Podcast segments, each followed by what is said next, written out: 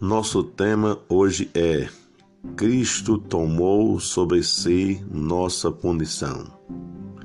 Na carta do apóstolo Paulo aos Romanos, no capítulo 3, nós vamos ler do versículo 21 ao versículo 26, que diz assim: Mas agora se manifestou sem a lei a justiça de Deus, tendo o testemunho da lei e dos profetas, isto é, a justiça de Deus pela fé em Jesus Cristo para todos e sobre todos os que creem, porque não há diferença, porque todos pecaram e destituídos estão da glória de Deus, sendo justificados gratuitamente pela sua graça, pela redenção que há em Cristo Jesus, ao qual Deus propôs para propiciação pela fé no seu sangue, para demonstrar a sua justiça pela remissão dos pecados dantes cometidos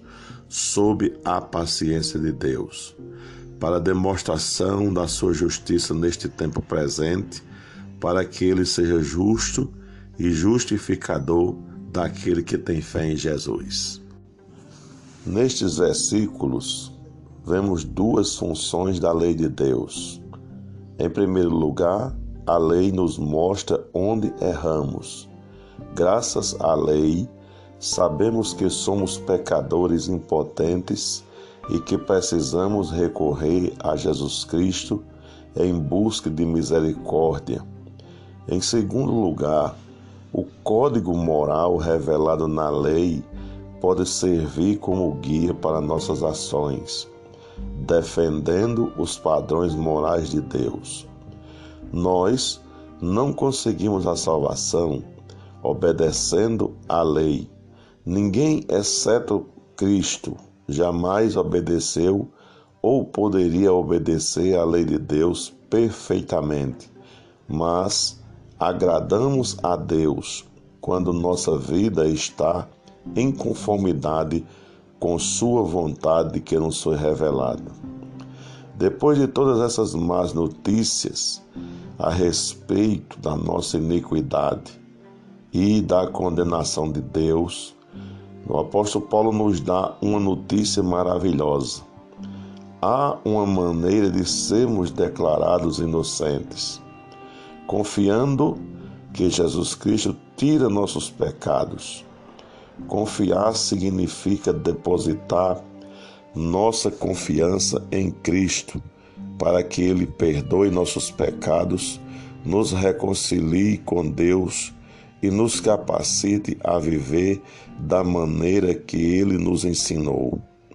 A solução de Deus está disponível a todos nós, independentemente dos nossos antecedentes ou do nosso comportamento passado. Alguns pecados parecem maiores e mais graves que outros, porque suas consequências óbvias são muito mais sérias. O assassinato, por exemplo, nos parece ser pior que o ódio, e o adultério nos parece pior que a soberba. Mas isso não quer dizer que como cometemos apenas pequenos, pequenos pecados, merecemos a vida eterna. Todos os pecados nos fazem pecadores e todos os pecados nos separam de nosso Santo Deus. Todos os pecados, portanto, levam à morte, porque não nos qualificam para a vida com Deus. Independentemente de quão grandes ou pequenos pareçam, não minimize os pecados pequenos, nem superestimes os pecados grandes. Todos eles nos separam de Deus, mas todos eles podem ser perdoados. O apóstolo Paulo explica que Deus declara que somos justos, quando um juiz em um tribunal declara que o acusado é inocente, todas as acusações são removidas de sua ficha legalmente. É como se essa pessoa nunca tivesse sido acusada. Quando Deus perdoa nossos pecados, nossa ficha fica completamente limpa. Da perspectiva, de sua perspectiva, é como se nunca tivéssemos pecado. Ele pode fazer isso, porque Jesus recebeu a punição que nós merecíamos. Cristo comprou nossa liberdade do pecado e o preço foi sua própria vida. Jesus morreu em nosso lugar pelos nossos pecados. Deus se ira com razão com os pecadores. Eles se rebelam contra ele e se separam de seu poder vivificador. Mas Deus declara que a morte de Cristo é o sacrifício apropriado e designado pelo nosso pecado. Cristo então está no nosso lugar, tendo recebido a punição da morte pelo nosso pecado. E ele satisfaz completamente as exigências de Deus Pai. Seu sacrifício traz perdão, libertação e liberdade. Mas o que aconteceu com as pessoas que viveram antes que Cristo viesse? morresse pelos nossos pecados. Se Deus condenou os pecadores, estava sendo injusto? Se ele salvou os justos, o sacrifício de Cristo foi desnecessário? O apóstolo Paulo mostra que Deus perdoou todos os pecados humanos na cruz de Jesus.